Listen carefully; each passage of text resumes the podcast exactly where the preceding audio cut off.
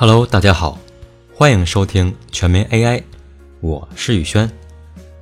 最近有听众留言说，能不能讲点股票预测？这股市跌宕起伏，稍不留神就错失一个亿啊！如果神经网络可以预测未来股价，那我们岂不是可以做到稳赚不赔？其实，基于机器学习的股票预测，在学术界。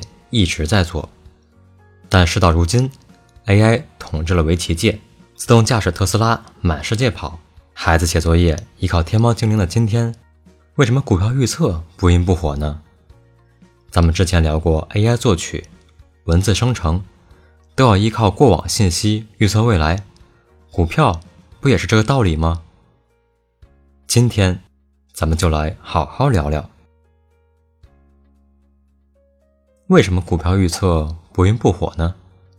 两种可能，一种是股票预测做的太差了，一种是股票预测做的太好了。如果是太差了，神经网络对股市判断还不如人，那股票预测就是鸡肋。如果是太好了，各家公司对技术保密，形成技术壁垒，那大众也不会知道神经网络可以神奇预测股票。那究竟是太差了，还是太好了呢？别急，您继续往下听。要想知道基于机器学习的股票预测做的怎样，就要知道它的原理和方法，从根本上去理解它。咱们看股票的时候，一般都会关注历史数据，前三个月的走势如何，前一年的走势如何。前五年又怎么样？对于神经网络也一样，我们希望它能够关注历史数据。如果不用历史数据去预测未来，那还不如去抛硬币去占卜第二天的涨跌。如果使用历史数据，就要让神经网络记住历史数据。这时候就需要使用 RN 了，因为 RN 是记忆型神经网络。我们使用的历史数据包括以下几种：日期、开盘价、收盘价、最高价、最低价等等。那么，咱们就预测一下第二天的收盘价吧。怎么操作呢？我们让神经网络读取前九十天到今天的收盘价，去计算明天的收盘价。当然，也不一定是九十天。如果你愿意。你也可以选择三十天、五十天、一百零八天，多少都可以。我们现在就以九十天为例。训练的时候，我们就随便选只股票，比如阿里巴巴，把它发行以来所有的数据都下载下来。如果你有大盘数据，也可以使用大盘的历史数据。我们现在以阿里巴巴为例，阿里巴巴。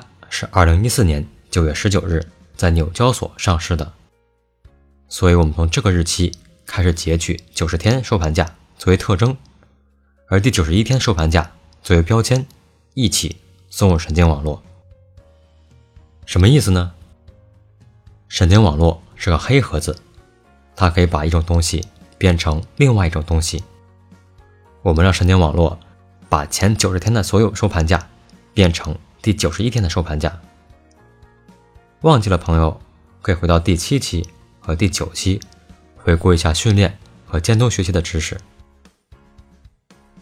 如果没有算错的话，第九十一天是二零一四年十二月十九日，阿里巴巴的真实收盘价是一百一十点六五美元。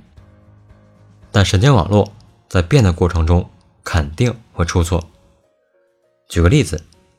神经网络得到的收盘价是九十美元，差的有点远。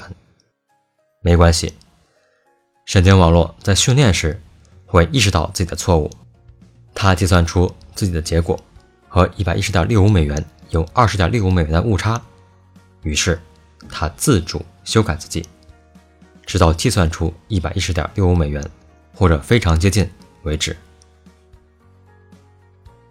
我们这一段数据是从二零一四年九月十九日开始截取的九十天。在训练时，历史数据的日期会不停的往后走，它会再选取二零一四年九月二十号的后九十天，九月二十一号的后九十天，九月二十二号的后九十天，以此类推，直到把所有数据跑个几个遍，直到错误接近于零。这么看来，神经网络在历史数据上就无敌了。